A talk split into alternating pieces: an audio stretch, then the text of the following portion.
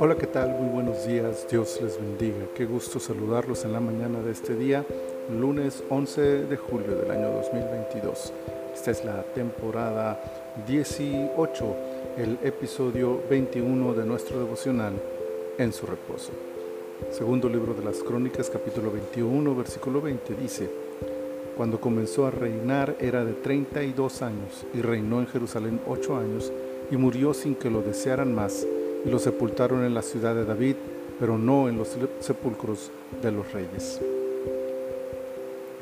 Joram tuvo en sus manos la oportunidad de continuar el legado de su padre y abuelo y seguir fortaleciendo a la nación, pero escogió el camino del pecado de su esposa y su suegro, el rey Acab, y con ello sentenció su final y el destino de la nación. En solo ocho años destruyó gran parte de los logros de sus antepasados y murió de una manera humillante, avergonzado por la derrota ante sus enemigos. Varias naciones que estaban bajo su gobierno se rebelaron y nunca más pudo controlarlas. Pero todavía fue peor cuando sus enemigos de antaño se levantaron y le propiciaron una terrible derrota, perdiendo riquezas y familia.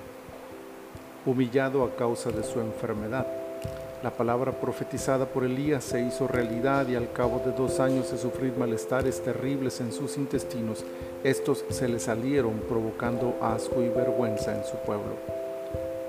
Pero por si esta forma de morir no fuera suficientemente dolorosa, el repudio de propios y extraños hizo todavía más denigrante su muerte. Qué terrible morir sin que lo desearan más, esto es, sin ser valorado y apreciado. Su muerte fue un descanso para el pueblo y aunque nadie lo dijo abiertamente, un gozo para todos, pues había sido un rey sin nada bueno que valorar y recordar de él. Nuestros actos son la oportunidad de mejorar las cosas y crecer como personas y familias.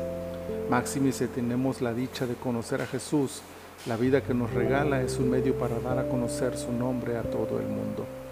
Para que, llegado el día de nuestra partida de este mundo, aquellos que nos conocieron puedan recibir el beneficio del fruto de nuestro trabajo, no solo en lo material, sino en el legado moral y espiritual que dejamos. Joram no pudo aprovechar su lugar en el mundo y desperdició los dones recibidos, destruyendo su vida y la de quienes lo rodeaban.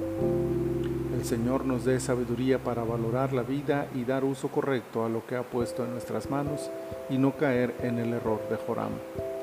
Que al morir nuestro recuerdo sea positivo y lleno de fruto para la gloria de Dios.